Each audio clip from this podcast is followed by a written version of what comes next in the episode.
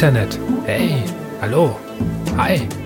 Vielleicht kennt ihr mich noch. Mein Name ist Fabu und ich mache diesen Videospiel-Podcast, der sich Dumia nennt. Tja nun, nach einer viel zu langen Pause bin ich wieder am Start und zwar mit Folge 24. Für die Unwissenden unter euch erkläre ich rasch, worum es sich bei diesem Podcast überhaupt handelt. Dumian ist ein Call-In-Format, in dem ich mich mit Menschen über Themen aus der Videospielwelt unterhalte. Diese Themen sind äh, mir im Vorfeld nicht bekannt, soll heißen, jemand möchte sich beispielsweise über ein Spiel, ein Erlebnis, eine Anekdote oder auch ein Metathema unterhalten und konfrontiert mich erst bei der Aufnahme damit. Naja, so wie das eben bei diesen Call-In-Formaten üblich ist. Ich war nun einige Monate nicht auf Sendung, würde das aber gerne ändern und wieder etwas Regelmäßigkeit in den Laden bringen. Wer mich bzw. das Format dabei unterstützen möchte, kann das nun via Steady tun. Steady ist eine Art deutsches Patreon. Wenn nun sagt, ah, ich unterstütze doch schon fünf Podcasts und das kostet so viel Geld, Hilfe, Hilfe. Ja, aber ihr müsst es mal so sehen. Letztlich würde es doch reichen, monatlich auf ein Bier zu verzichten oder eine Cola. Und mir wäre damit sehr geholfen. Jawohl. Geht doch bitte mal auf dumian.de slash Abo und guckt euch das an. Ich wiederhole nochmal zum Mitschreiben. dumian.de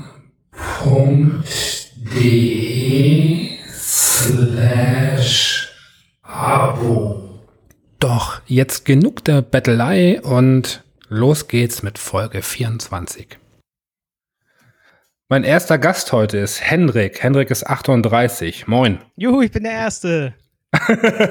du bist der Erste und der Beste. Nee. Sag ich mal so. Nee, ich weiß ja, wenn noch wer kommt, insofern. Äh, Hendrik, was hast du für ein Thema mitgebracht? Ich dachte, ich fange mal mit einem ernsteren Thema heute an, wenn wir schon anfangen. Mhm. Ähm, äh, und zwar geht es um die äh, emotionale Abhängigkeit von äh, Spielen. Und nicht irgendwann, sondern äh, ich in diesem Fall. Äh, und zwar ist das was, was ich ähm, an mir selber festgestellt habe in den vielen, vielen Jahren, die ich inzwischen Videospiele spiele. Äh, das sind inzwischen, lass mich hochrechnen, ungefähr 28. Äh, Spiele? Ha. 28 Jahre. Äh, und ich behaupte einfach mal, ähm, dass es mir sehr, oder äh, meine These ist, dass es mir halt sehr, sehr schwer fällt, äh, mit Spielen aufzuhören, was jetzt noch nicht so die, äh, das weiter aus dem Fenster rausgelehne ist, mhm. äh, weil es ja auch einfach ein Hobby ist und so, aber ähm, ich äh, merke halt, dass ich ohne äh, Videospiele äh, nicht lange kann. Okay. Kannst du vielleicht mal, äh, um das zu verdeutlichen, so, ein Schlüssel, gibt es ein Schlüsselerlebnis, wo du gemerkt hast, fuck, ich äh, brauche das in meinem Leben? Ja, also ich habe äh, vor einigen Jahren habe ich mal äh, beschlossen, für einen Monat lang keine Videospiele zu spielen und auch nicht über Videospiele zu lesen, was so, ja. so die beiden Hauptsachen sind, die ich so am Tag mache, neben Arbeit äh, etc. Ähm, einfach, äh, weil ich halt den Gedanken, von irgendwas abhängig zu sein, äh, hasse. Ähm, ich komme ja. halt aus einer Familie mit viel Suchthintergrund. Ähm, also abgesehen von dem Normalen, was wahrscheinlich in jeder Familie der entsprechenden Altersklasse ist, halt äh, viele Alkoholiker und äh, Raucher und sowas, was ja auch die mhm. allgemein an anerkannten Drogen sind, war halt äh, beispielsweise meine Mutter und, und äh, ihr Freund waren halt esssüchtig, beziehungsweise essbrechsüchtig. Ähm, und äh, dementsprechend hatte ich halt in deren Umfeld halt super viele süchtige Menschen, mit denen ich halt äh, Kontakt hatte. Ähm, mein ähm, Cousin äh, hatte eine Überdosis ähm, Heroin und ist daran gestorben.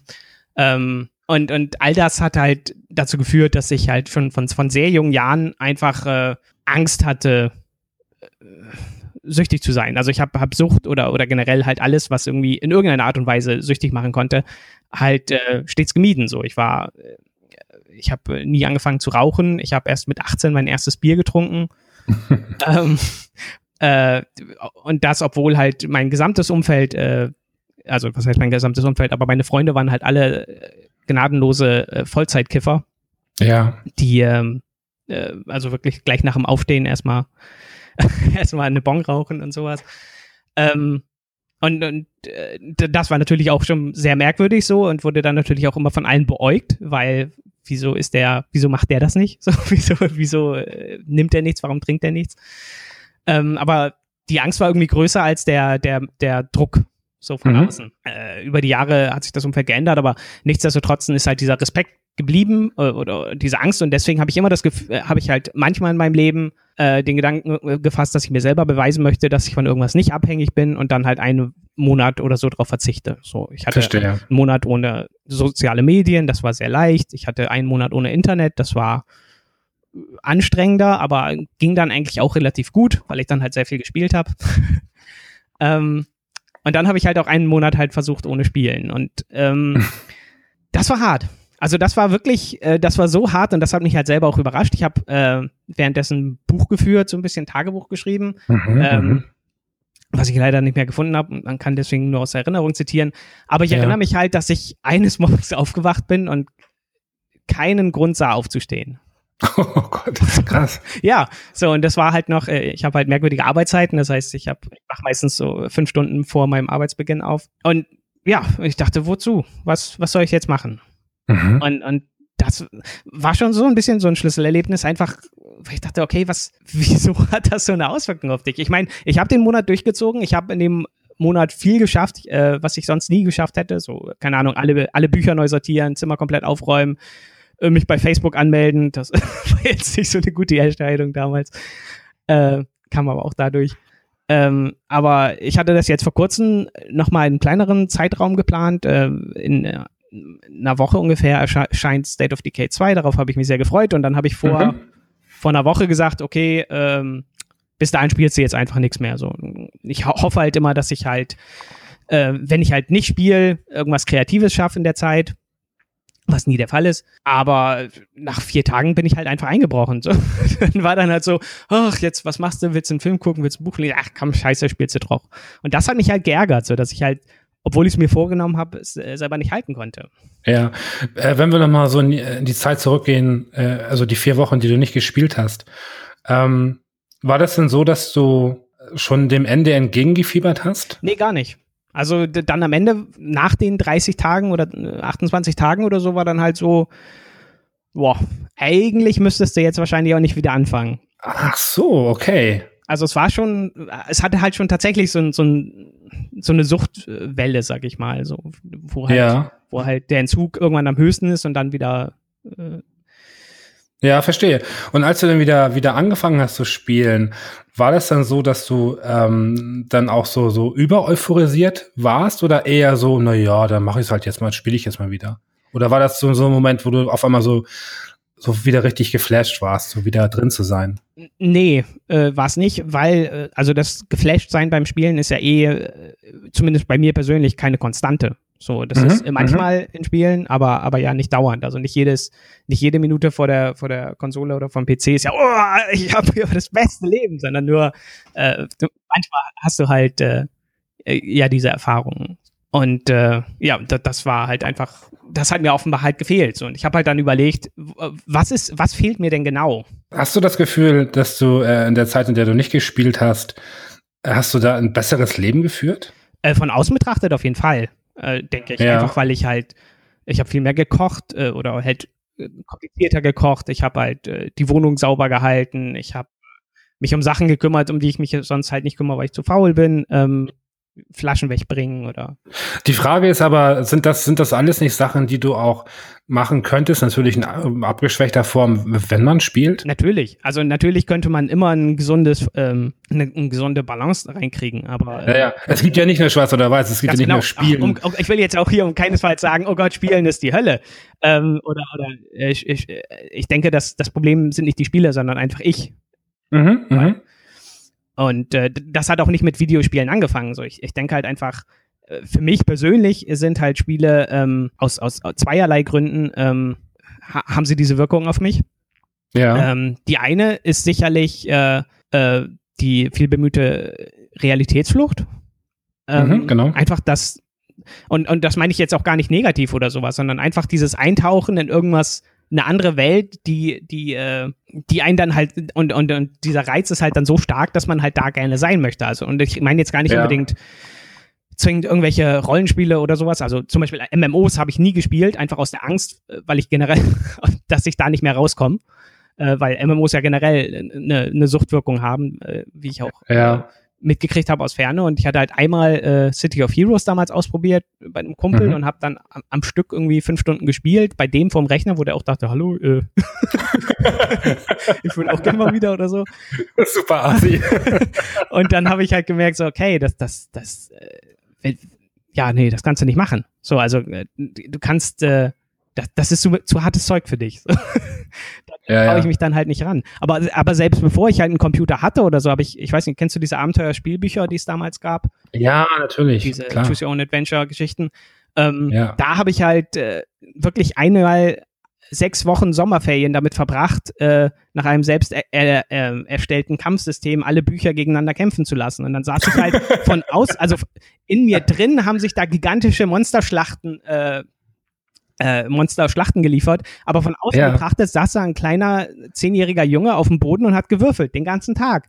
Ja, ja. Mehr nicht. Ja, ja.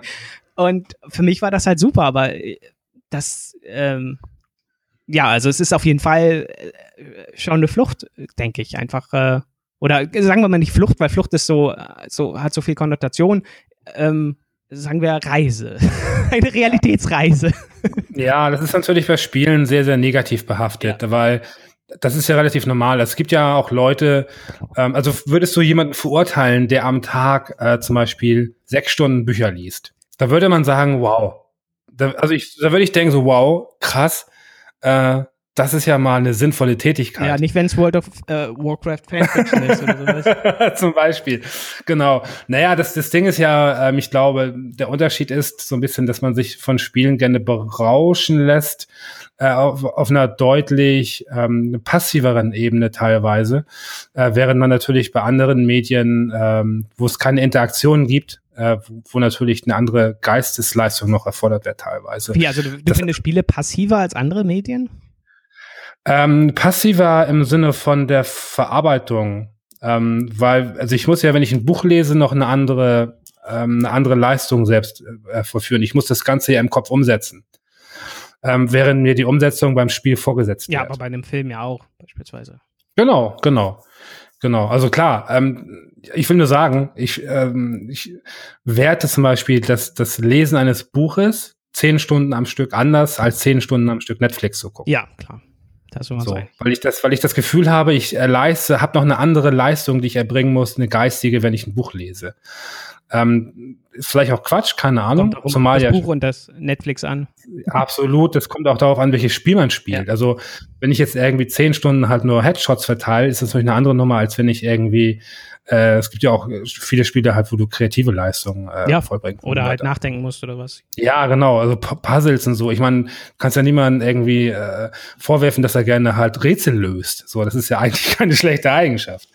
Ähm, auf welchen, in welchen Genren macht sich das bei, bei, dir denn bemerkbar? Gibt es so ein Genre, also du meintest MMO stießt du äh, speziell aus. Gibt es ein anderes Genre, ein ganz spezielles, äh, in, in dem du sehr schnell so gefangen bist, wo du merkst, okay, hier komme ich nicht mehr so schnell raus? Ähm, ja, mehrere. Ähm, also eins ist äh, sicherlich äh, tatsächlich auch, äh, äh so bescheuert das klingt, äh, reine Rätselspiele. Mhm. Ähm, wie beispielsweise jetzt, also das Spiel, mit dem, weswegen ich diese kurze Pause gebrochen habe, war The Witness. Ah, okay. Was ja wirklich nix eigentlich hat, außer Rätsel.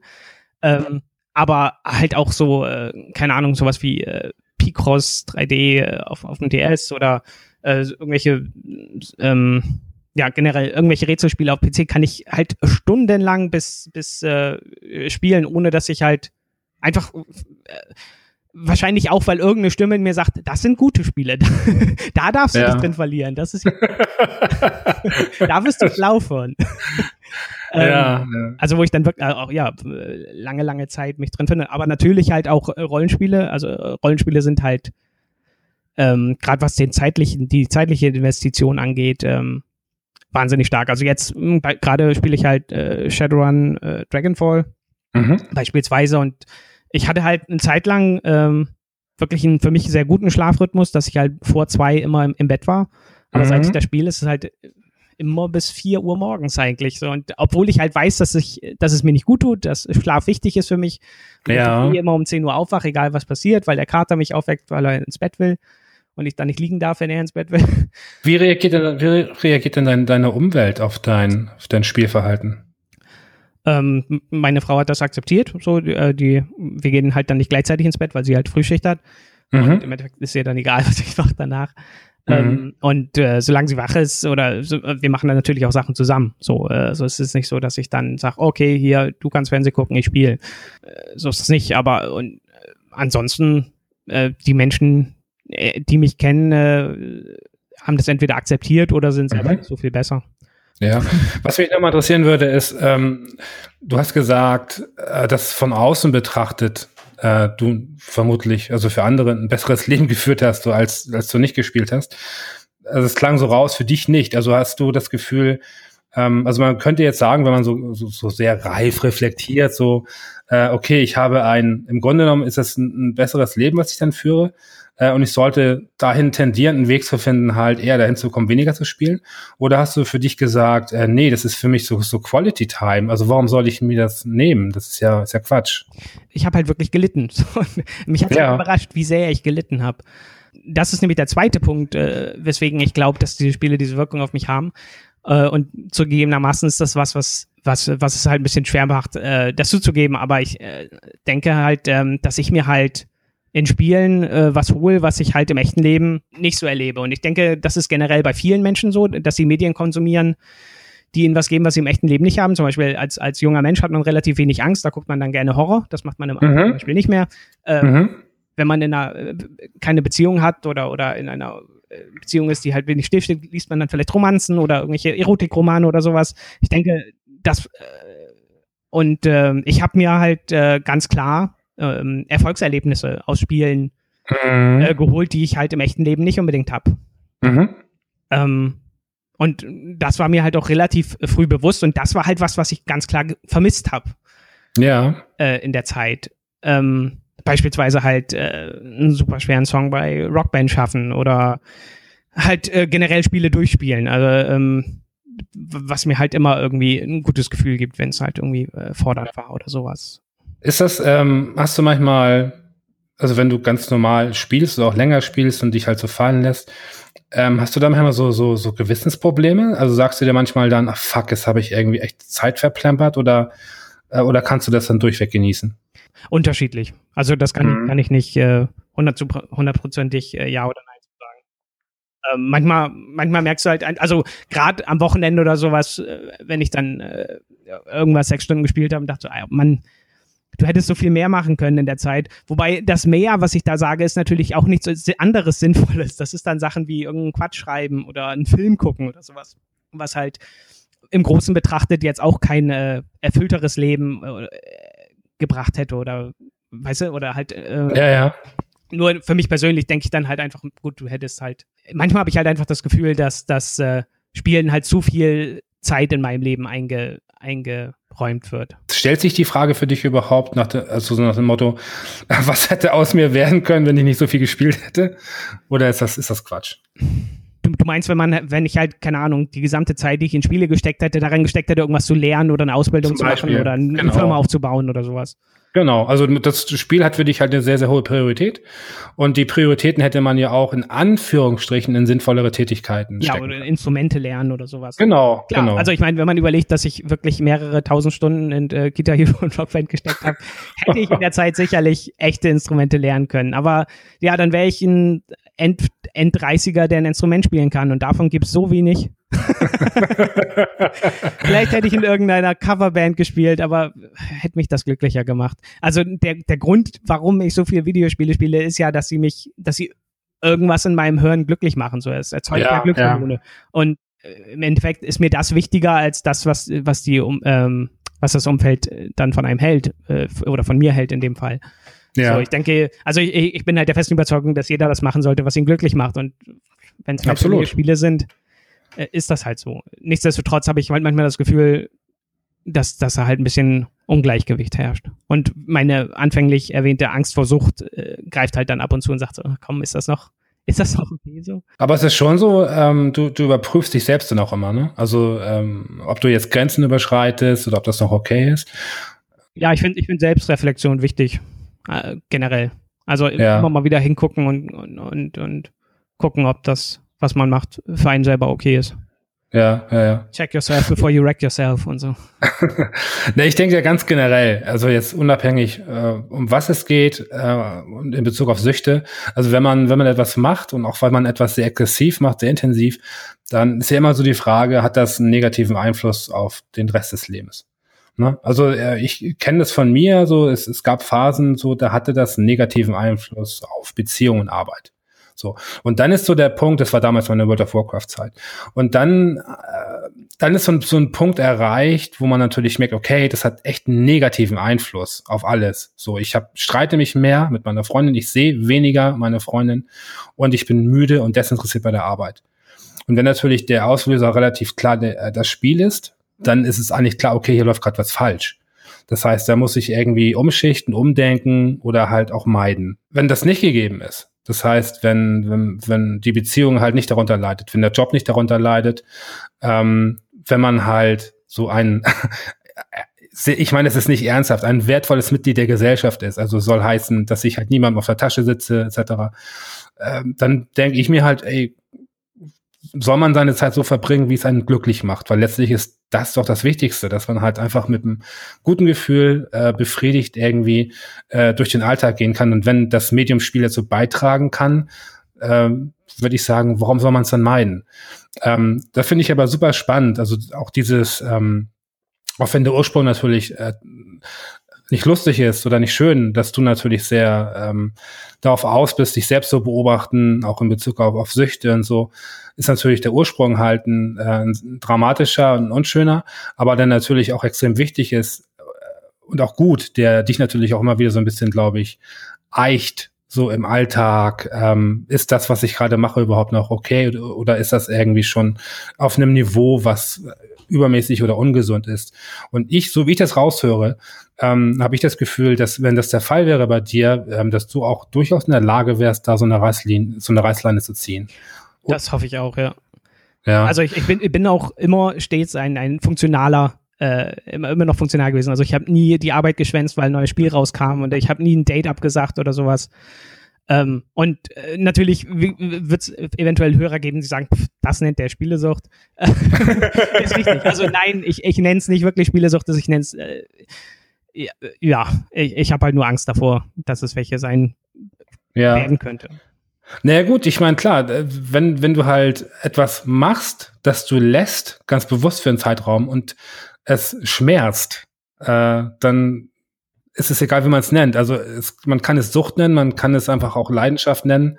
Weißt du, du kannst auch irgendwie einen Fußballfan, äh, den du halt, der sich verbietet, einen Monat lang ins Stadion zu gehen. Äh, für den ist es die Hölle wahrscheinlich. Das heißt, äh, das ist natürlich unabhängig äh, von, von, von dem Medium, gibt es natürlich Leidenschaften oder auch, ich, ich finde es immer schwierig, das Sucht zu nennen, äh, ja, solange man. Ja, ist richtig. Aber ich, ich so, muss es für mich halt so sagen, damit ich halt diesen, damit ich diese Angst spüre, die, ja. die mich dann davor. Ja, für mich bedeutet Sucht immer so ein bisschen äh, so, so die Kontrolle über das Leben verloren zu haben. Hm. So, das ist für mich Sucht und das kennt jeder. Also jeder hat auch mal so zeitweise verliert man die Kontrolle. So, äh, für manche ist es ein Tag, für manche ist es eine Woche äh, und und irgendwann ist natürlich vielleicht so der Punkt erreicht. Okay, jetzt habe ich äh, quasi so eine Grenze überschritten, ähm, dass ich halt einen Schritt zurückgehen muss oder gewisse Medien oder oder Dinge halt meiden muss. Ähm, aber wie gesagt, da habe ich das Gefühl, dass du da äh, sehr, sehr clever mit umgehst und dementsprechend dann auch wahrscheinlich handeln würdest, wenn irgendwann der, der Punkt erreicht wäre. Abschließend würde mich interessieren, ähm, du hast eine Zahl genannt, ich glaube 28 oder so, kann das sein? Jahre? Ähm, ja. Äh, spielst du schon ähm, bei den meisten in deinem Alter, wir können, ich kann das sagen, in unserem Alter, fast, ich bin ja nicht so viel älter, ähm, nimmt der Spieltrieb enorm ab. Das heißt, so ab 35, das höre ich immer wieder so, wenn ich mit Leuten spreche, nimmt das wahnsinnig ab, äh, einfach weil die Prioritäten sich extrem verschoben haben. Ähm, ist das bei dir auch so oder ist das bei dir eher gleichbleibend, so vom Interesse her an Spielen oder eher sogar, dass es mehr wert? Ähm, bei mir ist halt das immer so eine Wellenform, dass es halt äh, auf sehr hohem Level ist und dann wieder für einige Wochen abklingt oder so. Aber generell äh, kann ich sagen, dass es eigentlich relativ konstant gleich geblieben ist. Das, äh, okay. Ähm, ich, sicherlich äh, spiele ich nicht mehr ganz so viel wie in der Studienzeit, einfach äh, weil man dann halt inzwischen auch andere, andere Lebenssituationen hat. Aber dadurch, dass ich meine ganzen Erfolgserlebnisse halt nur aus dem Spiel hole, heißt das halt, dass ich im echten Leben ja nichts erreicht habe. Insofern hat sich mein Leben nicht so sehr verändert, seit ich 35 geworden bin. Ja, ich danke dir für das Thema. Ich finde das, finde das total spannend. Ähm, ich glaube, ganz, ganz viele ähm, darüber nachdenken, inwiefern ihr Konsum schon auf einem eher ungesunden äh, Niveau stattfindet. Und ich glaube, wenn man das immer so ein bisschen reflektiert hin und wieder, äh, ist das, glaube ich, ein sehr, sehr gesunder und ein sehr, sehr guter Umgang mit dem Ganzen. Äh, ja, vielen Dank für die Offenheit und dir noch einen schönen Tag. Dankeschön. Ciao. Ciao. Mein nächster Gast ist Flo und Flo ist 27. Hey. Hi. Flo, Florian, äh, worüber sprechen wir? Wir reden tatsächlich heute mal über E-Sport. Oh Wunder. Oh Wunder. da ich dein, deine Historie so ein bisschen kenne, verwundert mich das tatsächlich gar nicht. Nee. Ähm, aber äh, fang mal an, worum äh, geht's konkret? Nee, also grundsätzlich ist es eigentlich tatsächlich ein, ein relativ tagesaktuelles Thema, was mich da so ein bisschen mh, mm, interessiert, worüber ich eigentlich sprechen möchte. Und zwar ist es ja so, ich weiß nicht, ob du das gesehen hast, aber Epic Games hat ja angekündigt, dass es für die ähm, Saison 2018 und 2019 ein Preisgeld oder ein Pool an Preisgeld von über 100 Millionen US-Dollar zur Verfügung stellt. Habe ich gelesen, und, genau. Und das finde ich halt insofern krass, wenn man überlegt, dass die Entwicklung von der Preisgeldtendenz oder von der kompletten Prestigeträchtigkeit des E-Sport-Bereichs ähm, in den letzten Jahren so dermaßen gewachsen ist, dass es trotzdem nicht an diese 100 Millionen ranreicht. Weil zum Beispiel, ich habe verglichen, 2016 waren die äh, Preisgelderausgaben insgesamt, also von League of Legends, Dota und alles zusammengenommen, äh, 96,7 Millionen oder sowas oder 97 Millionen knapp. Und das ist dann halt schon mal echt heftig, wenn du überlegst, dass halt ein Unternehmen wie Epic Games aber sagt, okay, 100 Millionen, einfach mal so ja. reinklatschen. Und, ja. und dementsprechend finde ich das halt eigentlich auch super mal zu betrachten, also mal, mal von diesem Punkt auszugehen und sich mal die ganze Entwicklung der Geschichte oder beziehungsweise die ganze E-Sport-Industrie sich anzuschauen, weil das ist ja tatsächlich jetzt etwas, was die letzten ein, zwei Jahre extrem boomt. Weil, weil ich tatsächlich mich noch daran erinnere, dass damals angefangen hat bei Giga Games, lustigerweise, mit der Giga-Liga. Ja. Das war so für meine ersten Berührungspunkte mit E-Sport und Counter-Strike damals. Und mittlerweile ist es ja ein Industriezweig geworden, der erstreckt sich ja über alles, über Konsolen, über PC und über Mobile Gaming. Ja, ja. Ich finde das ganz faszinierend, weil natürlich äh, die, die Summen, die dann im Spiel sind, äh, natürlich immer so der Gradmesser sind für, äh, für, für Relevanz. Äh, ich weiß noch zum Beispiel damals, als äh, Google YouTube gekauft hat, ähm, haben sie die, die legendäre Summe von einer Milliarde bezahlt. Äh, was, glaube ich, damals für, für, für einen Webseitenkauf, glaube ich, ein Rekord war oder wenn nicht, auf jeden Fall einer der, der ganz großen Käufe. Und, ähm, und alles, was danach kam, war halt deutlich höher. Das heißt, dann gingen Seiten für 15 Milliarden weg oder keine Ahnung was. Und irgendwann sind so diese, ähm, ist man so verwöhnt und abgestumpft von den hohen Summen, dass einen überhaupt nichts mehr wundert. Und ich habe das Gefühl bei äh, bei E-Sport, als ich das las jetzt mit den 100 Millionen, das ist auch wieder, das ist so eine so eine krasse neue Größe, an der man sich dann messen kann. Ähm, fand, fand ich ganz faszinierend. Ähm, hast du das Gefühl, dass, dass in dem Bereich die, die Höhe des Preisgeldes wirklich relevant ist für die Aktivität der Szene? Also die, also die Szene an sich ist ja super aktiv. Also du siehst es ja. auch zum Beispiel, ähm, ich spiele persönlich noch sehr viel League of Legends in meiner Freizeit mhm. und du findest ja alle zwei Minuten ein Spiel. Also dieses Spiel, also League of Legends hat ja eine Community, ich glaube 100 Millionen aktive Spieler oder halt weltweit Spieler und das mhm. ist das ist eigentlich eine Hausmarke, aber wenn du dann überlegst, dass Titel wie Clash Royale auch 70 Millionen Spieler hat oder Hearthstone war das, glaube ich, mit 70 ja. Millionen. Dann ist das halt auch ziemlich heftig. Und die Leute spielen ja aktiv und sowas. Und Preisgelder in der Hinsicht geben dem Ganzen noch so einen gewissen Antrieb oder einen Anreiz, das Ganze noch mal so ein bisschen professioneller zu verfolgen, sag ich mal. Oder ist überhaupt grundsätzlich zu äh, professionell zu verfolgen.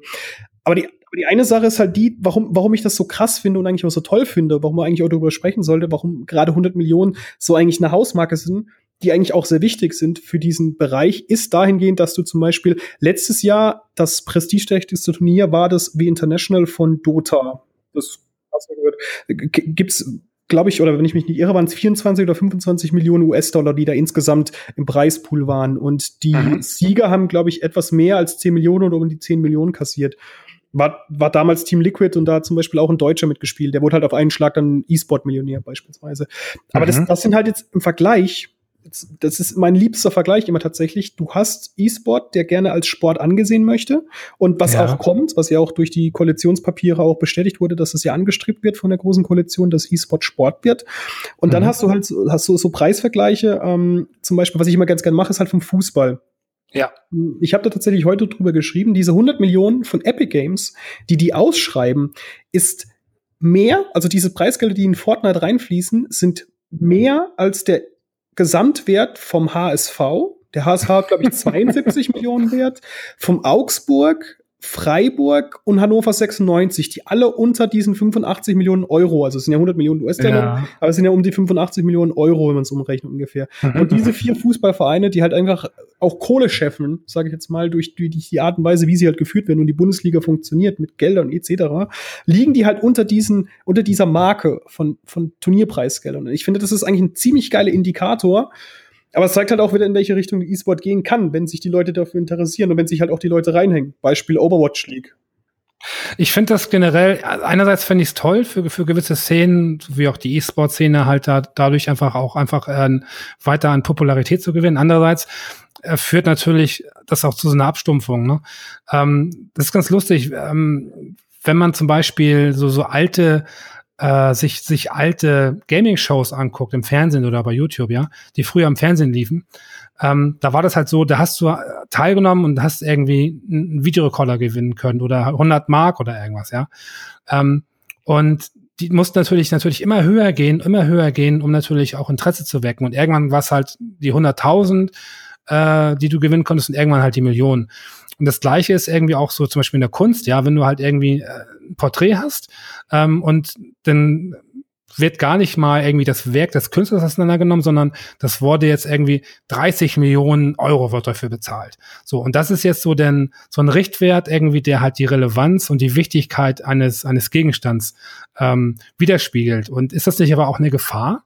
Äh, also jetzt gehen wir mal zurück zum E-Sport, dass man dadurch, dass halt so hoch äh, gepokert wird, in Anführungsstrichen, ähm, dass es irgendwie auch total in sich zusammenfallen kann, weil das einfach überhaupt nicht die, die Erwartungen erfüllt, die das ähm, ja weckt halt durch, durch so einen wahnsinnig großen Kommerz. Ich glaube, das hängt davon oder davon ab, wie man an dieses Thema herangeht, beispielsweise.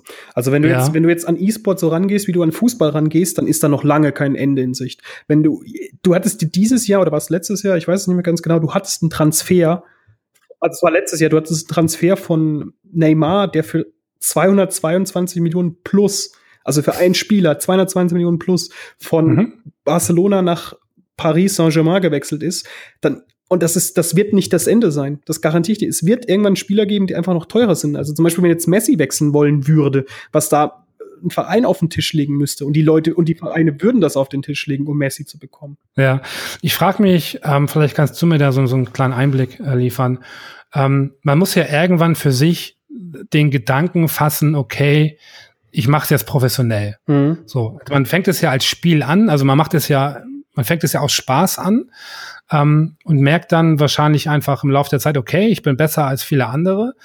Ähm, und dann wird daraus ja ein Job. Also das, du verlierst ja das Spiel quasi und machst daraus den Beruf. Mhm. Oder, oder lässt, lässt sich das irgendwie so kombinieren? Weil für mich, ich stelle mir so vor, wenn ich das beruflich mache, wenn ich E-Sport betreibe, äh, dann, dann muss ich funktionieren. Dann bin ich halt einfach der Arbeiter, der abliefern muss.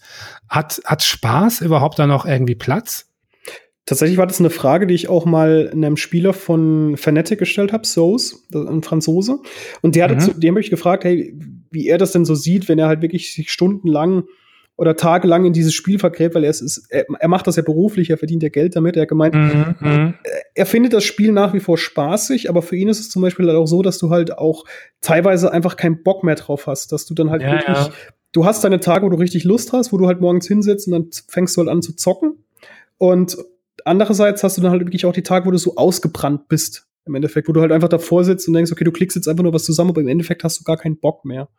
Ja. Und ich, ich glaube, das ist halt auch eine Sache der Einstellung tatsächlich. Also bei mir war es damals so, als ich angefangen habe, Videospiele zu schreiben, habe ich irgendwann nach einem Jahr, nachdem ich halt wirklich diesen ganzen Schrotttitel, sag ich mal, äh, rezensiert habe, weil ich einfach Geld verdienen wollte oder Geld verdienen musste, hatte ich dann irgendwann einfach keine Lust mehr in meiner Freizeit irgendwelche Videospiele zu spielen. Und da waren halt einfach auch mal so Titel dabei, wie, weiß ich, Ronaldos Free Kick, wo du einfach mit der Maus einen Ball hochhalten musst und dann schreibst du einen Artikel darüber und sowas. Also ich, ja, ja. ich verstehe das schon, dass halt irgendwann aus dem, also wenn du dein, das ist ja immer die Gefahr, wenn du aus deinem Hobby deinen Beruf machst, dass du dann halt die Liebe und die Leidenschaft daran verlierst. Aber tatsächlich ist es bei den meisten E-Sport-Profis, mit denen ich jetzt schon gesprochen habe, oder auch mit, mit Fulltime-Streamern, die halt wirklich den ganzen Tag nur Hearthstone oder League of Legends streamen, dass die teilweise gemeint haben, dass dieses Spiel halt wirklich so sehr lieben, dass die halt sich auch rein investieren können. Ungeachtet dessen, dass die halt Tage haben, an denen halt einfach gar nichts geht. In meiner naiven Vorstellung ist das bei E-Sportlern ähm, ähnlich wie bei Hochleistungssportlern. Das kann man einfach nur bis zum gewissen Alter machen.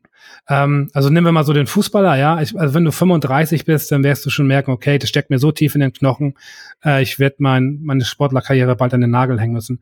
Wie ist das bei E-Sportlern? Ähm, gibt es da auch so ähm, ja, so, eine, so, ein, so ein Ablaufdatum, wo man sagt, okay, äh, so ab 30 hast du nichts mehr zu suchen in dem Bereich? Das hängt vom Titel ab, tatsächlich. Also es gibt, ja. ich habe zum Beispiel mit einem E-Sportler gesprochen von einem deutschen Team, das in der ESL auch angetreten ist. Ich glaube, Veritas war das. Und der meinte tatsächlich, dass es so ist, dass zum Beispiel, wenn du StarCraft spielst, da, ja. da ist halt, kennst du ja, das ist halt ein sehr, sehr Makromanagement und mhm. Micromanagement-lastiges Spiel.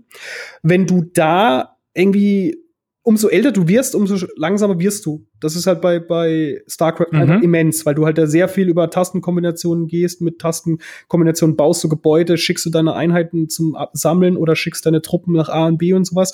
Da ist es halt ja. halt tatsächlich dann davon abhängig, wie alt du bist. Da gibt's halt auch Spieler, die halt mit 28, 29, 30 einfach schon sehr alt sind, weil die einfach sehr langsam sind. Das ist das Problem. Also was heißt, was heißt langsam? Für unser Verständnis sind die immer noch immens schnell. Aber wenn die jetzt, genau. wenn die jetzt halt auf dem höchsten kompetitiven Level gegeneinander spielen, dann, dann wirkt das schon langsam teilweise. Habe ich aber ja. habe ich auch schon so, so erzählt bekommen. Bei League of Legends wiederum ist das Spiel halt einfach von von der Mechanik her und wie es funktioniert und von der Geschwindigkeit ein bisschen anders. Da kannst du tatsächlich mhm. mit Übung reinkommen oder oder drin eher drin bleiben, wurde mir gesagt. Und ansonsten würde ich tatsächlich sagen, dass es abhängig vom Spiel ist. Bei Counter Strike weiß ich es nicht, wie das weil da muss man ja auch natürlich sehr stark, äh, also sehr schnell Reflexe und Reaktionen zeigen können. Ob die dann ja. natürlich auch mit dem Alter abnehmen, ist klar. Aber wie genau sich das dann Ganze auswirkt, kann ich nur vermuten, dass es halt natürlich bei, bei solchen Titeln auch davon abhängt, wie, ja, wie, wie schnell man reagieren kann, je nachdem, wie alt man ist. Ja, ja, es ging ja vor, vor einigen Monaten, glaube ich, ging ja mal so eine Meldung rum über so ein Seniorenteam. äh, die Silver Snipers. Ja, genau. Über die haben wir natürlich auch geschrieben. Ja, ähm, Hast du die mal gesehen? Sind die gut oder haben die einfach nur den, den Seniorenbonus? Nee, die, die haben schon den Seniorenbonus. Also die haben wirklich äh, eine KDA, die ist nicht so gut, sag ich mal. Also die spielen auf meinem Niveau. Aber okay. die Sache ist halt die, es ist halt auch wieder so eine Übung, Muscle Memory, je nachdem.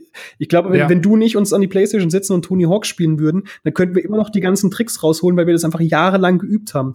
Und ich glaube, dass es selbst bei denen im hohen Alter ist, je nachdem, wie lange und wie viel Zeit die da rein investieren, können die auch natürlich noch besser werden. Aber die werden trotzdem halt nicht das Niveau von einem Muscle Pascha erreichen oder von einem Pascha zum Beispiel, der halt auch bei, ah, ich weiß, ich, mir fällt der Name jetzt gerade nicht mehr ein, für wen der gespielt hat, ob es Face war ähm, oder ein anderes Team. Auf jeden Fall, also auf, auf, jeden Fall die jüngeren Stars, die halt, oder die jungen Spieler, die halt einfach diese Reflexe auch bringen können, das werden die niemals erreichen. Ja, ja. Ähm, weißt du aus eigener Erfahrung, was, was so äh, E-Sportler so für, für Exit-Strategien haben? Also du kannst ja, du kannst ja nicht davon ausgehen, dass du davon, dass du so viel Geld verdienst damit, dass du halt nie, nie wieder arbeiten musst. Mhm. Ähm, wenn du jetzt irgendwie, keine Ahnung, nehmen wir mal so, so, so ein fiktives Beispiel, jemand ist 30, war ein sehr erfolgreicher E-Sportler, ähm, ich stelle mir dann einfach vor, dass viele davon eigentlich auch in ihre alten Berufe zurückgehen müssen. Naja, also, wenn du einen alten Beruf hast, sage ich zum Beispiel, ein, ein Spieler, mit dem, den ich interviewt hatte, zu mir, habe ich ihn gefragt, hey, wie siehst du denn deine Zeit nach dem E-Sport? Der meinte zu mir, er hat, noch, er hat noch keinen Plan, er hat noch League of Legends äh, ein paar Jahre vor sich und wenn, wenn, er, wenn er dann fertig ist, dann kann er sich vorstellen, als Coach zu arbeiten. Also das ist tatsächlich das, was ich sehr oft gehört habe, dass Leute sagen, okay, sie würden gerne als Coach arbeiten, als Analyst oder Color, Comment, äh, Color Commentator zum Beispiel. Und ähm, der Pascha, von dem ich gerade erzählt habe, der möchte zum Beispiel eine E-Sport-Schule aufmachen, wo er halt dann wirklich mit den Kids aktiv daran arbeitet, wie es heißt, E-Sport-Profi zu werden, weil wenn wir Glück haben oder wenn, wenn sich das so entwickelt, wie, wie viele sich das wünschen, dann wird E-Sportler tatsächlich irgendwann auch ein Beruf sein, sage ich mal, den du ja auch erarbeiten kannst oder erlernen kannst. Und ja. da ist es halt zum Beispiel wichtig, daran auch zu, äh, da, direkt daran anzuknüpfen. Beispielsweise in Hertha BSC hat ja auch eine E-Sport Academy aufgemacht und beschäftigt sich mit ähm, FIFA. Ja, ja, genau. Ja, es macht natürlich Sinn, irgendwann in, in den eher lehrenden Bereich überzugehen, ne? klar. Also du hast es ja auch, Redakteure werden dann Chefredakteure oder, oder halt Redaktionsleiter oder gehen in sonstige Positionen, äh, die natürlich dann eher, also nicht mehr aktiv in dem Bereich, äh, sondern eher ja anleiten Leute oder führen. Äh, dementsprechend kann ich mir natürlich auch vorstellen, dass sowas wie, wie eine E-Sport-Schule tatsächlich ganz gut funktionieren könnte. Ähm, Denkst du, dass, äh, dass es in absehbarer Zeit äh, E-Sport auch äh, im olympischen Umfeld geben kann? Tatsächlich ja. Das liegt aber auch zum Beispiel daran, es gab im Vorfeld zur Pyeongchang äh, Winterolympiade gab es ein Turnier, das war ein StarCraft-Turnier, was mit der ESL und dem IOC, also IOC, mhm. zusammen ausgetragen wurde. Das hatte damals ähm, äh, Scarlett gewonnen, das war eine weibliche Spielerin aus Kanada. Mhm. Und dieses Jahr sind die, äh, nee, 2020 sind E-Sport-Titel oder was, die, ich glaube, dieses, dieses Jahr oder 2020 oder 2022 sogar, sind E-Sport-Titel bei den Asia Games vertreten. Und das sind ja sozusagen die äh, panasischen ja, Wettkämpfe, sag ich mal. Also es ist sowas wie Olympia, nur halt für den asiatischen Raum. Und okay. da werden sechs Spiele unter anderem gezeigt. Also so gehört League of Legends, Pro Evolution Soccer, Are äh, Arena of Valor, ähm, was ich glaube im asiatischen Raum Kings of Honor heißt, StarCraft und Hearthstone wird, glaube ich, gezeigt. Und wenn sich das, also im asiatischen Raum ist es sowieso, da wird das Thema ja sowieso anders aufgenommen, als es hierzulande noch der Fall ist. Hier wird es ja ganz noch so ein bisschen kritisch beäugt, sag ich mal, weil Kinder sollen ja doch lieber mhm. rausgehen an die frische Luft und spielen. Videospiele sind ja nicht gut, also ist ja noch, wird er sehr gerne nochmal so angesehen, sag ich mal, ohne ein, ja. ohne ein Fass aufmachen zu wollen. Aber im asiatischen Raum ist das natürlich was komplett anderes. In, in, in Korea war StarCraft Jahre, Jahre, jahrelang der Nationalsport. Und dementsprechend sehe ich schon die Chancen, dass Spiele, bei Olympia stattfinden werden, die E-Sport, also E-Sport-Titel stattfinden werden, die aber jetzt zum Beispiel keine Ballerspiele sind. Also Counter-Strike und Call of Duty will das IOC ja selbst nicht haben. Das haben, haben die ja schon gesagt. Also kann ich mir schon gut vorstellen, dass sowas wie League of Legends und Dota durchaus bei Olympia stattfinden könnte. Äh, bist du manchmal so ein bisschen wehmütig, ähm, dass es bei dir nie gereicht hat? Nee, tatsächlich nicht weil bei mir, also es ist zwar meine, also ich spiele zwar Videospiele gerne und, League, und die ganzen League of Legends Geschichten oder E-Sport-Titel ist das in den letzten Jahren aufgekommen. Mein Traum war es ja tatsächlich immer, über Videospiele selbst zu schreiben tatsächlich. Ja. Und äh, das darf ich da natürlich auch jetzt machen. Und dann noch die E-Sport ist noch so ein kleines i-Tüpfchen, was ich da so mitnehmen kann. Und ähm, ich finde das Ganze ganz geil als Außenstehender zu beachten oder betrachten. Und ich muss auch ehrlich gestehen, es ist mir nie in den Sinn gekommen, wirklich E-Sportler zu werden, weil mir einfach tatsächlich das Talent fehlt. So bei Counter-Strike hat es nicht funktioniert, bei League of Legends bin ich eher so mehr schlecht als recht. Also von dem her, ja. ich, ich ziehe gerne meinen Spaß raus, ich versuche mir hohe Ziele zu stecken. Wenn es nicht klappt, mei, dann passiert es halt nicht. Ja, ja, ja. Na, es gibt ja, ich kenne es aus anderen Bereichen zum Beispiel, ähm, wenn man auf Leute stößt, die in etwas wahnsinnig gut sind, also viel, viel besser als man selbst, hatte ich schon öfter das, ähm, das Gefühl bei mir, dass das so ein bisschen meine Motivation eher drückt. Ähm, weil ich dann denke, hey, die, die spielen auf so einem hohen Niveau oder die machen auf so einem hohen Niveau Musik oder, oder malen, keine Ahnung, was auch immer, gestalterisch halt tätig. Ähm, da bin ich so weit von weg, dass mich das eher runterzieht. Ähm, bist du jemand, der sich daran eher so aufziehen kann, den das eher motiviert? Teils, teils tatsächlich. Also wenn du wirklich jemanden siehst, der dir halt komplett auf den Sack gibt, sag ich mal, dann ist es für mich natürlich ein Anreiz, besser zu werden. Und es ist vielleicht auch so, dass ich dann im Moment einfach keine Lust mehr habe für den, also für den Moment, weil ich halt einfach merke, okay, ich bin so schlecht, das wird nix. Aber dann gibt es natürlich auch Spiele, wo ich sage, okay, jetzt, jetzt läuft's wie am Schnürchen. Und dementsprechend ist es halt zeitlich gesehen ab und zu mal so, dass ich mich halt drauf, drauf hochziehen kann. Und manchmal ist es halt einfach nur nervig. ja.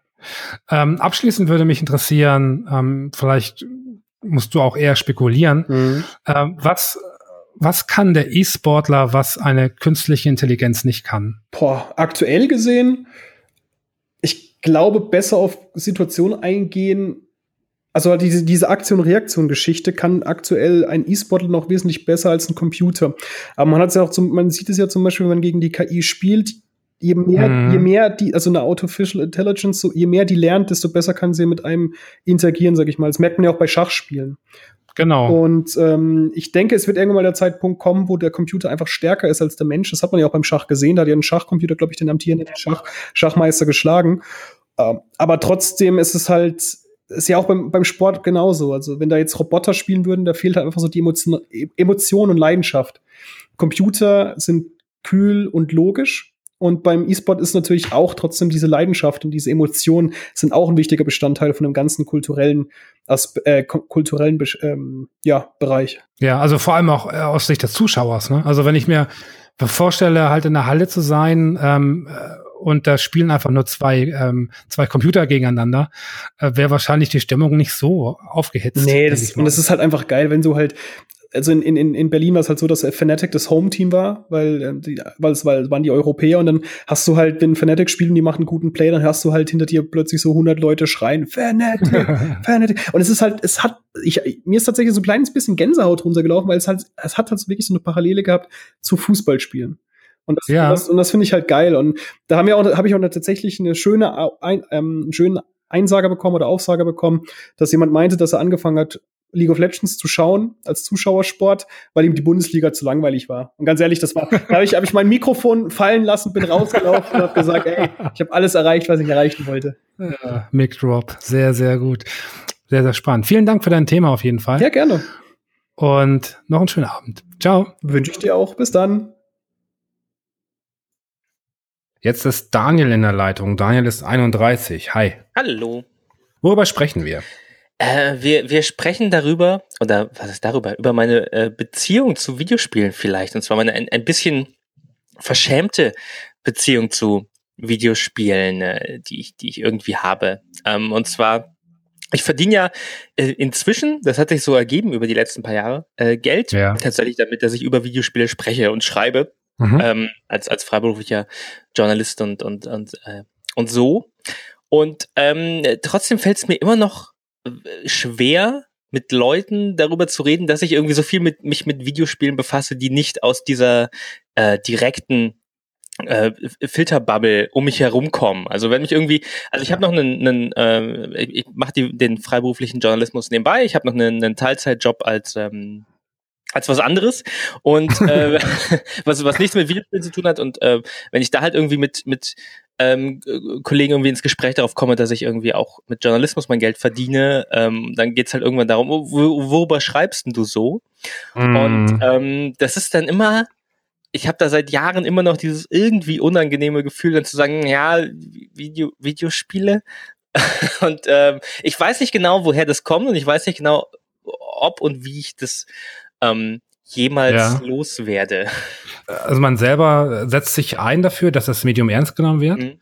Ähm, aber äh, man hat dann, wenn man darüber spricht, das Gefühl, äh, ähm, der Punkt ist noch nicht erreicht. In Relation zu dem anderen Journalismus, sage ich mal, also der, wo es halt um Politik geht oder sonst irgendwas, fühlt man sich so ein bisschen auf der auf der Lamer-Seite. So geht es auch so, dass du ähm, Journalismus ähm, also nehmen, nehmen wir mal so Politik oder so, ähm, dem, dem, dem wertest du halt einfach mehr Relevanz zu, mehr Wichtigkeit oder wie kann man das ausdrücken?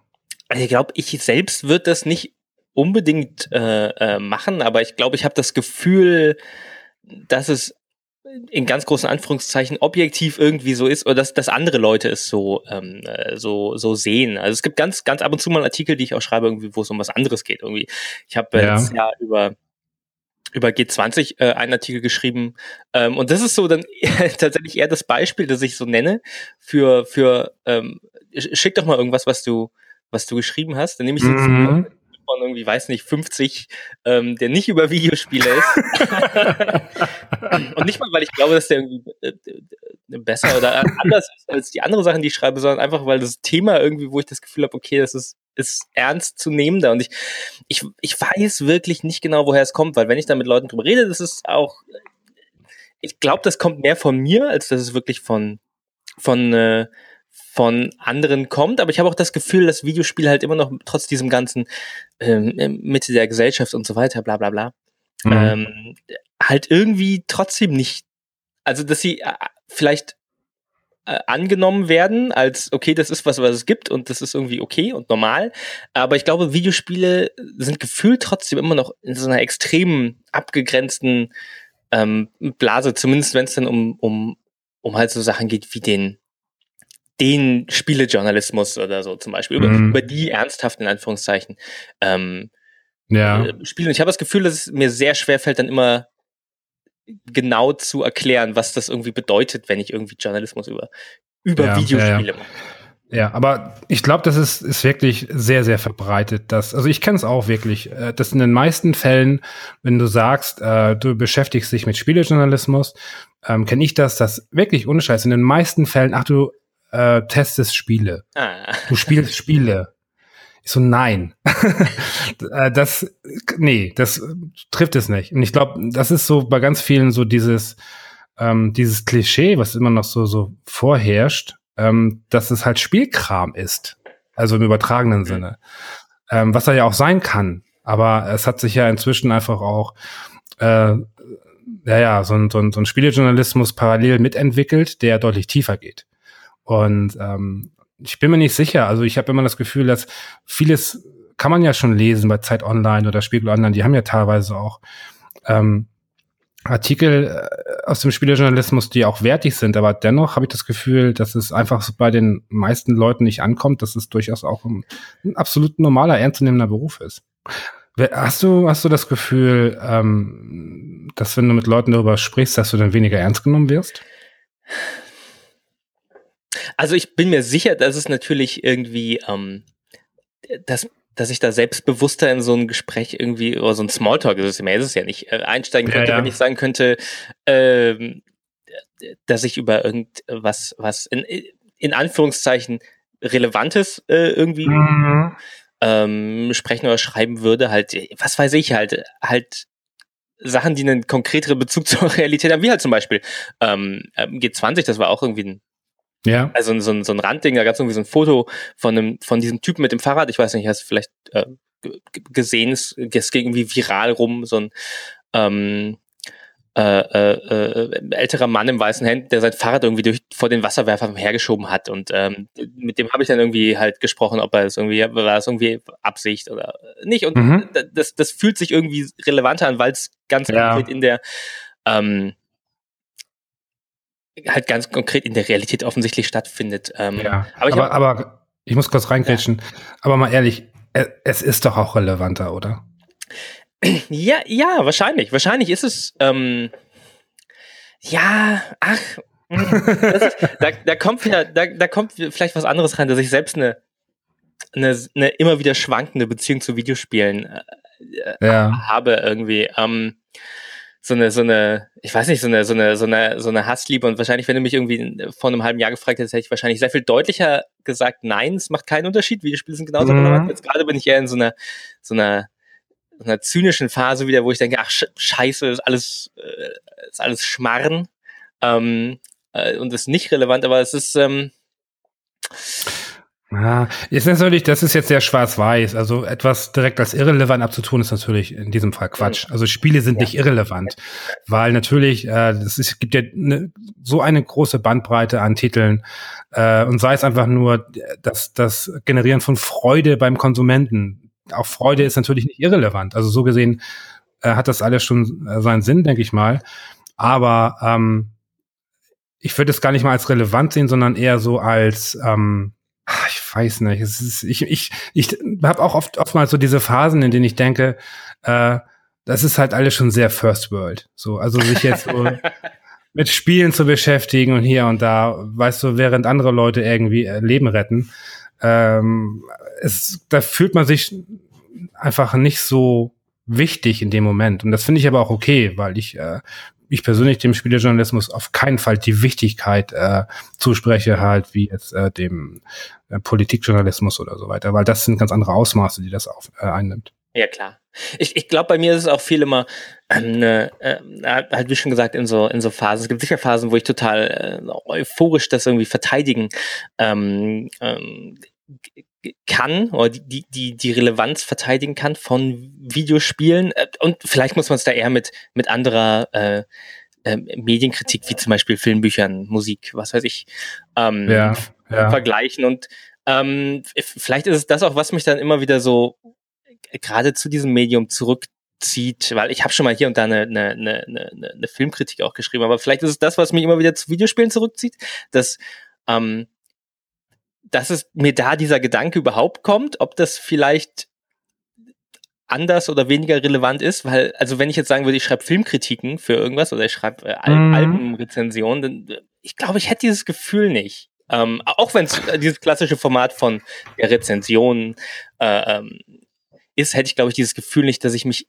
in irgendeiner Form erklären müsste was ich Ja, aber das ist auch, das sind ja auch ganz schnell diese Assozi Assoziationen, die man hat, ne? Also wenn mir jemand sagt irgendwie, äh, jemand sei Musikjournalist, ja, dann denke ich, oh geil, Rock'n'Roll und so weiter. äh, du äh, kannst Interviews mit den, mit den coolen Leuten machen und hier und da, ja, und geil, geile Musik und, und so. Kunst, yeah.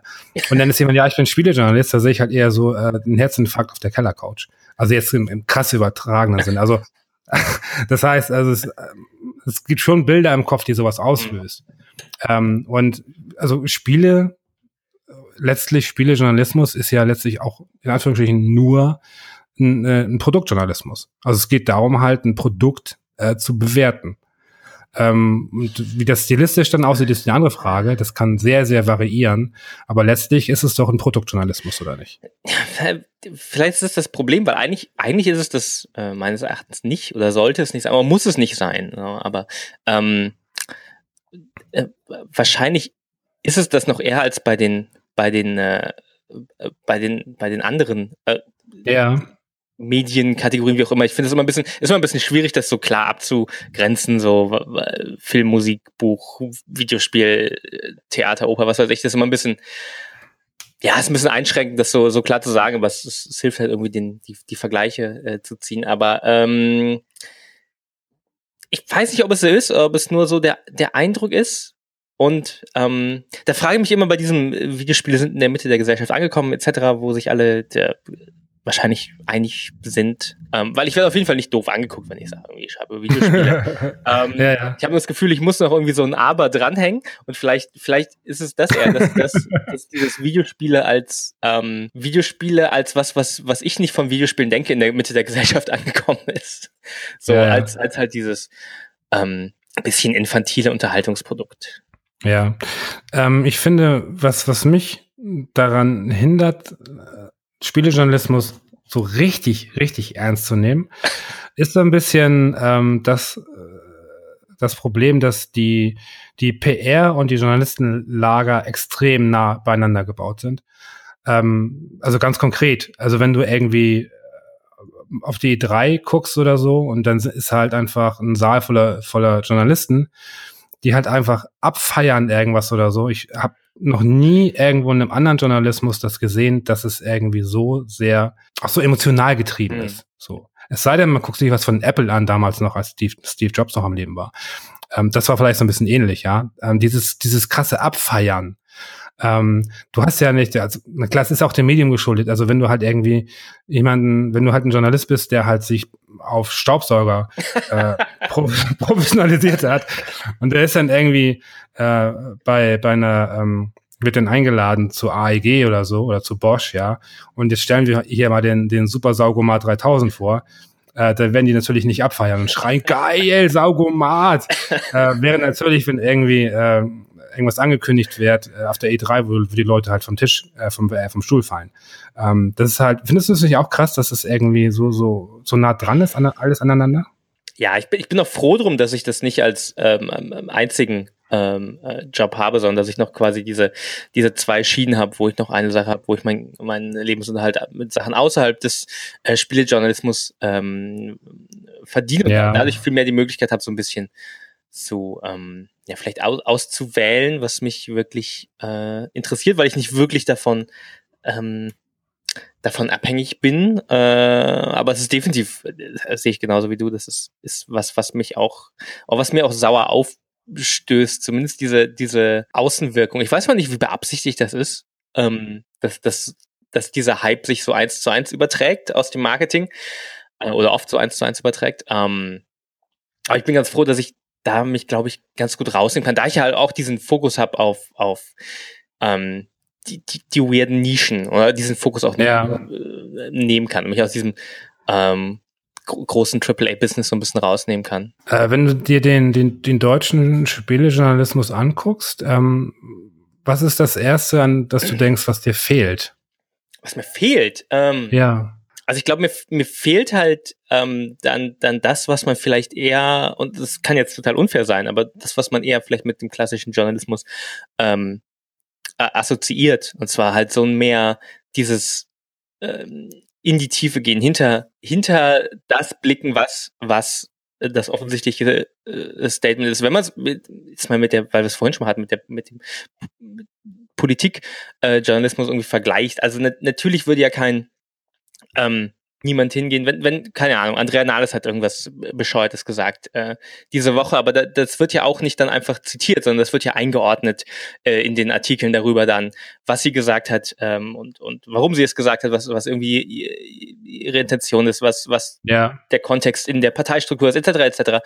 Ähm, und ich, ich glaube, was mir fehlt, ist, dass das mehr auch passiert. Diese äh, ja, weiß nicht, klassische journalistische Arbeit mit, mit allem, was eine Videospielfirma sagt, was ein, ein äh, bekannter Videospielentwickler sagt, was äh, eine, eine, eine Firma an Politik macht. Äh, ich habe fast nichts gelesen über ähm, dass, dass ähm, äh, Quantic Dream in, in Frankreich irgendwie Zeitungen äh, verklagt. Ganz wenig. Und ich denke mir, das ist der größte, das, das mhm. größte Thema eigentlich, was gerade passiert, dass eine Firma ähm, für für äh, wegen schlechter Nachrichten über sie, wegen der mhm. äh, irgendwie Artikel über schlechte Arbeitsbedingungen bei bei Quantic Dream. Das dann das muss eigentlich das Thema sein. Die können nicht eine Firma kann nicht die Zeitung verklagen äh, mhm. einfach so, ohne dass das ein Riesenthema ist. So. Und ich glaube, ja. dass das ähm, so ein bisschen vielleicht ein stärkeres Selbstwertgefühl als äh, äh als wirklich ein wichtiges Standbein auch des Journalismus. So. Das, das fehlt mir vielleicht. Und das ist unfair, weil es wahrscheinlich. Das, das orientiert sich natürlich auch sehr am Markt. Also der Journalismus entwickelt sich ja auch so, wie er halt gewünscht wird, also wie er funktioniert. Er funktioniert im Sinne von sich monetarisieren lässt. Und ähm, du kennst es ja auch, äh, auch noch von, von früher und so, dass äh, ganz, ganz viele ja äh, die Meinung vertreten, so haltet eure Politik und dem ganzen Scheiß aus den Spielen raus. Ich will Spaß haben. Mhm. Ich will darüber nicht nachdenken. Ich will, wenn ich von der Arbeit komme, gucke ich vielleicht noch die Tagesschau und wenn ich dann spiele, dann will ich nicht die Probleme der Welt ähm, irgendwie im Kopf durchgehen, sondern ich möchte mich einfach nur abschalten und meinen Spaß haben. Ähm, das ist ja natürlich auch eine, ähm, eine Einstellung, die kann man ja nicht irgendwie kritisieren. Es ist ja jedem freigestellt, wie er etwas konsumiert. Also wenn jemand irgendwie nicht nachdenken will beim Spielen, dann ist es ja sein gutes Recht. Ähm, kann es sein, dass es einfach die Vielzahl ist, dass die Vielzahl der Menschen einfach verbinden das Spiel ganz konkret mit dem Spaß und der Spaß darf einfach gewisse Themen, gewisse, gewisse Tiefen ähm, nicht überschreiten und das betrifft natürlich auch den Journalismus dann, weil man dann einfach der Spielverderber wird.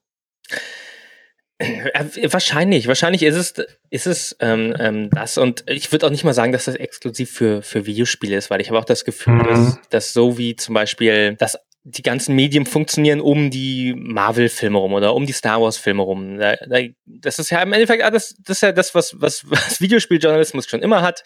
Das alles so ein bisschen zu viel, äh, zu viel Hype ist und ein bisschen zu viel sich in dem klein, klein an Infos aus dem Marketing verlieren, statt sich ernsthaft mit dem größeren Bild irgendwie auseinanderzusetzen. Und vielleicht, vielleicht passiert es eher andersrum, dass gerade der sämtliche andere Medienjournalismus die Videospielisierung ähm, äh, durchmacht, aber ich, ich, ich, ich will halt irgendwie dran glauben, dass es da ähm, mehr, mehr Raum gibt. Und, also es gibt den ja auch und ich, ich mache jetzt wieder dasselbe, was ich immer, wo ich selber immer nörgle, dass man immer nur das Schlechte highlightet und nicht das Gute äh, hervorhebt, weil natürlich gibt es irgendwie die tollen, die, tiefergehenden Reportagen und die ja. investigativen Sachen und so.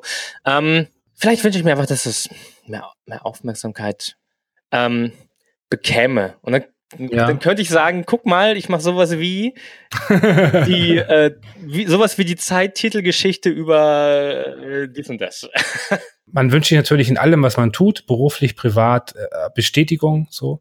Und äh, wenn man natürlich dann mit seinem Job diese Bestätigung irgendwie einholen kann, dann ist es natürlich ein großer Traum. Und ähm, ich glaube, das ist so ein bisschen mit der mit der Relevanz mhm. äh, verbunden, ähm, dass natürlich wird dich niemand anhimmeln, äh, wenn du sagst irgendwie du bist Spielejournalist, weil es hat natürlich einfach einen anderen Schlag, wenn ich sage so ja ich bin irgendwie keine Ahnung ich bin äh, äh, ja, ich bin halt regelmäßig in Südafrika und äh, berichte halt über die Apartheid oder so, keine Ahnung. so, okay, da bist halt einfach äh, daneben einfach nur der fucking Dude irgendwie, der halt Spiele spielt. So. Ähm, und ich glaube, dass davon kann man sich nie wirklich frei machen, weil ich glaube, dass Spiele sicherlich relevanter werden mit der Zeit äh, und auch ähm, sich einfach immer weiter anpassen und Nischen finden. Ähm, aber ich kann mir nur schwer vorstellen, dass sie irgendwann die, die, äh, die Relevanz, die Wichtigkeit erreichen, was halt andere, andere Bereiche betrifft. Hä? Ja. Vielleicht ist es okay. Hm. Das ist jetzt irgendwie so ein bisschen deprimierend. Aber mich würde jetzt tatsächlich abschließend nochmal interessieren, äh, wärst du lieber der weltbeste Politikjournalist oder der weltbeste Spielejournalist? Nein, ich glaube, ich glaube, da muss ich dann doch sagen, dass ich Spiele ähm, genug äh, mag auf eine besondere Art, dass ich, dass ich dann lieber äh, was Wichtiges in der Nische mache oder was Gutes in der Nische mache, als irgendwie ja. ähm, über die große Welt zu schreiben. Okay. Vielleicht, vielleicht sind wir beide einfach nicht bereit für das große Ganze. Wir halten uns einfach in der Nische auf und gut ist. Ja, ist auch viel gemütlicher hier. Na gut, Daniel. Ich bin mir jetzt nicht sicher, mit welchem Gefühl ich aus diesem Gespräch rausgehen soll. nee, ich glaube, ich bin, ich, bin, äh, ich habe was, glaube ich, was, was äh, eher, eher Befreiendes mitgenommen. okay, sehr schön. Ja, dann äh, vielen Dank für dein Thema und dir noch einen schönen Tag. Dir auch. Tschüss. Ciao. So, mein letzter Gast heute ist äh, Daniela und Daniela ist 24. Hi. Hallo. Daniela, worüber sprechen wir heute? Ähm, wir sprechen über mein nächstes Tattoo, das ich mir stechen lasse. Und zwar wird es das erste sein, was äh, wirklich ähm, einen Bezug zum Gaming hat. Ähm, ja. Ah, das ist spannend. Das ist spannend. Äh, kannst du kannst du konkret werden oder möchtest du das eher für Nee, nee, darüber kann ich schon oder würde ich auch gerne sprechen. okay, erzähl mal, was für ein Tattoo wird das? Ähm, ich habe äh, sehr, sehr lange überlegt, also ich kann ja ein bisschen ausholen dazu. Ähm, mhm. Ich habe schon zwei andere Tattoos. Ähm, das war bei mir das erste ganz klassisch. Ähm, ich war 16 und dachte mir, so zum 18. Geburtstag hätte ich gerne ein Tattoo. Und das habe ich dann auch ähm, zum 18. dann gekriegt. Also stand bei mir schon zwei Jahre vorher fest. Ähm, ist eher was, naja, schlichtes, ein bisschen künstlerisch mit Schnörkel und Blüte an der Schulter. Mhm. Also ganz okay, also ist nicht super schrecklich. So im Nachhinein hätte es doch ein bisschen schöner werden können. Nun ja, wie das so ist. Und dann äh, zwei Jahre später habe ich mir auch noch ein äh, Tattoo stechen lassen, ein kleineres äh, ähm, ähm, Knöchel oben drüber. Ähm, so ähnlich, also der Stil ist ein bisschen ähnlich zu dem an der Schulter und es ist ein kleiner Schmetterling, aber jetzt auch nichts sehr Einzigartiges oder Besonderes. Und dann habe ich erstmal gedacht, ja, das sieht doch ganz schön aus, das reicht. und ähm, dann äh, habe ich tatsächlich äh, immer mal wieder, äh, also es kam bei mir über Social Media, äh, sehr, sehr schöne ähm, Tattoo-Motive in meiner Twitter- und Instagram-Timeline gehabt. Das war vor ja. eineinhalb Jahren oder einem Jahr, ich weiß es gar nicht mehr so genau, und dachte mir, hm, die Künstlerin, also die macht echt tolle Sachen. Und dann äh, kam da immer mehr ähm, Gaming, Anime, Nerd-Motive und ich habe mir gedacht, okay, sowas will ich auch, aber ich habe mich nicht wirklich getraut. Und dann äh, war die Künstlerin auch in Hamburg und ich äh, zu dem Zeitpunkt nicht.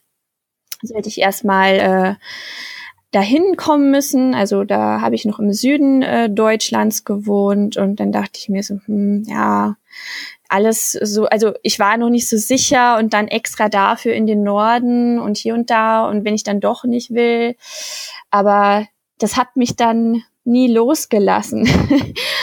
Und äh, jetzt bin ich tatsächlich beruflich nach Hamburg gezogen und als das feststand, ähm, habe ich mir gedacht, okay, äh, dann machst du das jetzt äh, auf jeden Fall. Und äh, jetzt aber auf die Folter, jetzt meine Güte. jetzt steht mein Motiv auch schon fest.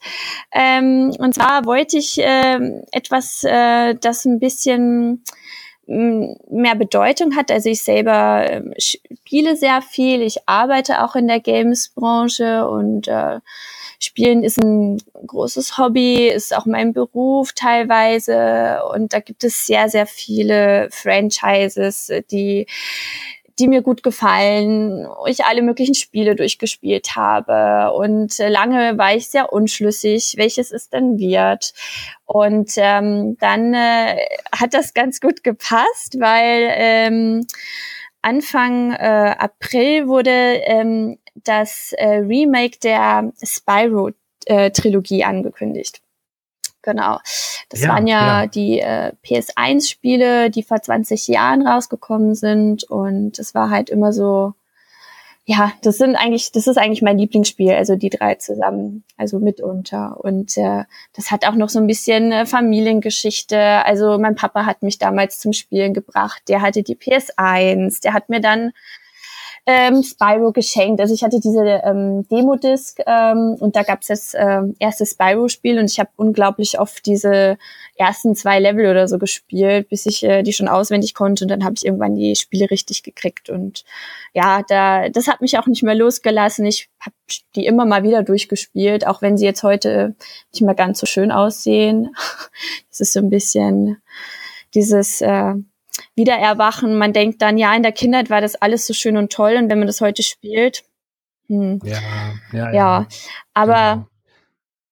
Kann da nicht wirklich mithalten. Also ja, lässt, gerne, lässt du gerne. Dir, ich verkürze mal ganz kurz an dieser Stelle, lässt du dir den, den Charakter stechen? Äh, nein, das wäre mir dann wieder zu offensichtlich. Also ich, ich brauche okay. auch irgendwie so ein bisschen was ähm, Subtileres, was man nicht auf den ersten mhm. Blick erkennt, was aber Leute, die das Spiel gespielt haben, zuordnen können. Ähm, Genau, und da gibt's in, äh, im ersten Teil der Reihe diese Drachenstatuen. Das sind so Kristalldrachenstatuen, so ein bisschen mh, hm, grün, Münchgrün. und äh, da lasse ich mir eine stechen und ähm, lasse die noch so ein bisschen verzieren außenrum. Mhm, mh. Genau. Hast du dir das Motiv schon zeichnen lassen von, von der, äh, von der Tätowiererin, Tätowierer? Genau, Tätowiererin. Ja, ähm, ist gerade dabei. Also ich habe den Termin tatsächlich auch erst äh, in zwei Monaten, aber man kümmert sich ja vorher drum und so und ähm, gerade bei gefragten, es das heißt ja jetzt so Tattoo-Artists, ähm, ja, äh, hat man ja öfter eine längere Wartezeit, dann muss man das so ein bisschen mit der Arbeit vereinbaren können, sich Urlaub nehmen gegebenenfalls und deswegen was ja durchaus ja. immer auch so ein, so ein, so nicht wirklich hundertprozentig, aber immer anteilig auch immer so ein, so ein Qualitätsmerkmal ist, weil äh, man kennt das ja, also wie so ein Restaurant. Ein Restaurant, das komplett leer ist, da wird man so ein bisschen skeptisch. Genau. Äh, eins, das voll ist, da denkt man, ah, okay, die scheinen irgendwie gutes Essen zu haben und so ist es meiner Meinung nach auch bei, bei äh, Tätowierern. Das ja. heißt, wenn man irgendwie da eine gewisse Wartezeit hat, dann heißt das, okay, der hat irgendwie einen ganz guten äh, Kundenstamm oder so, ja. Das ist ganz cool. Ähm, das ist noch zwei Monate hin. Wie groß ist die Wahrscheinlichkeit, dass du dich innerhalb der zwei Monate noch umentscheidest? Oh, da müsste schon irgendwie was äh, Schwerwiegendes äh, vorfallen. Also von meiner Seite ist äh, nur noch Vorfreude. Ähm, mhm. Ich hatte ja erst, also es, es stand dann halt fest, es wird was, äh, irgendwas ähm, mit Spyro und ähm, ich habe mich aber da, wie gesagt, jetzt nicht getraut, so direkt den lila Drachen irgendwo ganz offensichtlich hintätowieren zu lassen. Also es ist, ja, ja. Äh, obwohl ich so großer Fan bin, ähm, es soll doch ein bisschen dezenter bleiben. Und ich denke, das Motiv, was ich mir jetzt ähm, wünsche, also ich habe da ja auch schon so ein paar ähm, Bilder zur Orientierung geschickt. Ähm, das passt ganz gut zu mir und ich bin sehr, sehr gespannt, ähm, wie die okay. Zeichnung dann aussieht. Also von meiner Seite, wenn ich mir sowas vornehme, wenn ich auch schon einen Termin vereinbare, ich bringe dann auch nicht ab. Also bei mir wird die Vorfreude nur größer und ähm, verstehe, ja. verstehe. Das heißt also, dich stört auch nicht, dass der der Hauptentwickler ähm, des des Spiels äh, ein bekennender Rechtsradikaler ist. Bitte was? Das war ein Scherz. Bitte was? Ich dachte gerade, oh Gott, ich kenne mich voll aus. Und dann, nein, äh, dann, äh, wenn das so wäre, dann würde ich vielleicht überlegen, ja. Das wäre das wär ein Grund. Ja, weil ich habe eben im Hintergrund überlegt, was vielleicht hm. passieren müsste, damit du dich umentscheidest. Nee, nee, nee. Ja, okay, das, das könnte ein Grund sein, äh, dass man sagt, okay, damit möchte ich jetzt nicht äh, assoziiert werden mit der Szene, aber ja, ich denke. Ich mochte die Pause eben, die du gesagt hast, die zwei, drei Sekunden. Ja, da habe ich überlegt. Ja. Aber man muss ja sagen, bei Tattoos, ähm, du hast ja nun schon zwei ja. und ähm, so wie ich rausgehört habe, sind das jetzt keine Tattoos, wo du sagst, okay, das ist irgendwie, das ist wahnsinnig geil, sondern man muss sich ja damit arrangieren. Also es wird ja immer so die Phase kommen, äh, in der man es natürlich nicht mehr so euphorisch äh, und äh, geil findet, wie man es halt vielleicht beim Stechen fand. Ja. Ähm, aber damit muss man irgendwann noch abschließen, oder? Also spätestens nach dem ersten Tattoo ähm, war bei mir, ich habe, also meine Sünde, es geht viel tiefer. Ich habe mit 18, mit 18 mir ein Tribal oh. stechen lassen, was ganz ja, ja. Und das ist so wirklich eine fucking Sünde. Ja, so, ja. ja. Ähm, kann man natürlich mit Blumen und Schmetterlingen halt, das ist halt eben deutlich neutraler. Ja, das ist schon okay. Ähm, nee, also gerade bei dem, ich denke, da bin ich so ein bisschen auf der, naja, einigermaßen sicheren Seite. Ich weiß einfach, ja. dass, dass mich das Motiv, also es hat ja auch eine Bedeutung und ich hoffe, es wird eben auch optisch ganz schön. Also es soll ja noch ein bisschen ja, verändert werden. Es kommt noch ein, kommen noch ein paar kleine, feine Elemente außen rum. Und der ähm, Plan ist es dann ja tatsächlich auch, meine anderen beiden so langsam, ähm, naja, anzugleichen. Also der, der Stil, ähm, dieser Tätowiererin, also hat sie mir total angetan und da kann ich mir gut vorstellen, dass sie mal, also nicht sowas wie ein Cover-up macht, weil mhm. das würde dann ja, mhm, mhm. also alles, ähm, naja, verdecken, sondern dass sie vielleicht das ein bisschen, naja, ein paar Elemente noch hinzufügt und das ein bisschen angleicht, weil ich bin immer großer Fan, wenn Dinge so ein bisschen in Verbindung stehen und, und zusammenpassen. Das wäre dann ganz cool, ja. So ein Upgrade quasi. Genau, genau. Ja, ich finde es auch immer schwierig. Ähm, weiß ich nicht, für mich ist so ein Tattoo auch eine Entscheidung, zu der man auch stehen sollte. Mhm. Ähm, natürlich, es gibt natürlich ganz krasse Ausnahmen. Also wenn es Unfälle gab oder ähm, ganz, ganz furchtbar geschlampt wurde bei der Arbeit oder man, keine Ahnung, irgendwelche Hakenkreuze oder sonstiges. Zeug hat, was man loswerden möchte, ist natürlich was anderes. Aber bei meinem Tribal dachte ich zum Beispiel, ähm, das irgendwie jetzt da ein Cover abzumachen oder so, das wäre irgendwie auch lame. Mhm. Ähm, deswegen ich mich jetzt persönlich dafür entschieden, ähm, das einfach durchstreichen zu lassen. Äh, was ich auch gemacht habe, so durchgekrickelt, wirklich. Okay. Äh, so dass es halt noch erkennbar ist, aber letztlich, äh, ja, wie eine Notiz, äh, die nicht mehr relevant ist, die man durchstreicht, aber sie ist trotzdem noch da. Mhm. Das fand ich in meinem Fall ganz cool. Ähm, wenn ich jetzt, wenn du jetzt ähm, noch mal ein bisschen weiter in die Zukunft guckst, äh, der Termin ist in zwei Monaten, das ist dann doch relativ zügig. Ähm, hast du jetzt schon Pläne, mehr machen zu lassen? Äh, tatsächlich nicht. Also ich dachte ja auch so nach dem ersten, so zum 18. Okay, das ist schön, das gefällt mir gut und ich möchte mhm. später nicht äh, mich irgendwie komplett äh, so zutätowieren lassen. Also ich habe da absolut nichts gegen. Ich habe auch Freunde, die sehr, sehr viele Tattoos haben, die ich super schön finde. Nur ich habe das eben bei mir nie gesehen. Aber ähm, ich habe auch immer gelacht, als mir Leute erzählt haben, als mir Leute erzählt haben, dass sie ähm, früher auch immer gesagt haben, eins reicht und dann kam eins nach dem anderen und ich dachte mir so, ja, okay, da muss ja die Grundeinstellung schon äh, irgendwie da sein und ja, irgendwie ist es jetzt doch mein drittes. Ich will nicht sagen, ich schließe es aus, ähm, mhm. aber ich kann mir dann trotzdem nicht vorstellen, an ähm, besonders offensichtlichen Stellen große Tattoos zu haben. Also ich glaube, das kann ich jetzt schon sagen, dass ich dann nicht der Typ für bin. Also zum Beispiel ähm, irgendwie Unterarm äh, oder irgendwie auch an den Beinen äh, was Größeres. Ja. Okay. Das heißt, dir ist es wichtig, dass du es auch verstecken kannst? Mhm. Okay. Ja. Ähm, verstecken, das, das finde ich jetzt tatsächlich ein bisschen, ein bisschen schräg. Äh, verstecken, äh, weil du das Gefühl hast, dass es irgendwelche negativen Auswirkungen haben könnte oder rein aus ästhetischen Gründen für dich persönlich? Mm, ja, wahrscheinlich eher ästhetisch. Also äh, auch, äh, ich glaube, Verstecken ist so ein bisschen auch der falsche Begriff. Ähm, mhm. Also ich zeige meine Tattoos an sich gerne. Sie sind halt jetzt nur äh, gerade im Winter sieht man die einfach nicht so an der Schulter hinten und am Knöchel und das ist immer ganz witzig dann im, im Sommer mal, wenn man ein Kleid trägt oder so und dann äh, Leute doch irgendwie schon länger kennt und die dann irgendwie feststellen, huch, du bist ja, ja tätowiert, das hätte ich bei dir ja gar nicht gedacht. Das höre ich zum Beispiel ja. auch oft, dass Leute immer denken, ich hätte keine Tattoos. Ich weiß nicht, ob ich vom Typ her da anders wirke. Ich habe keine Ahnung.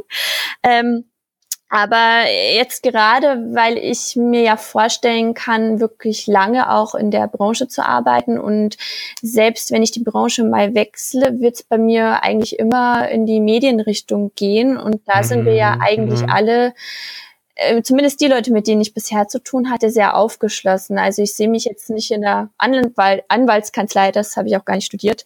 Ähm, das ist tatsächlich Idee, aber das neue Tattoo kommt jetzt an den Oberarm und wird auch, ja, was ist einigermaßen groß. Äh, schon, also man wird das auf jeden Fall viel mehr sehen als die anderen beiden.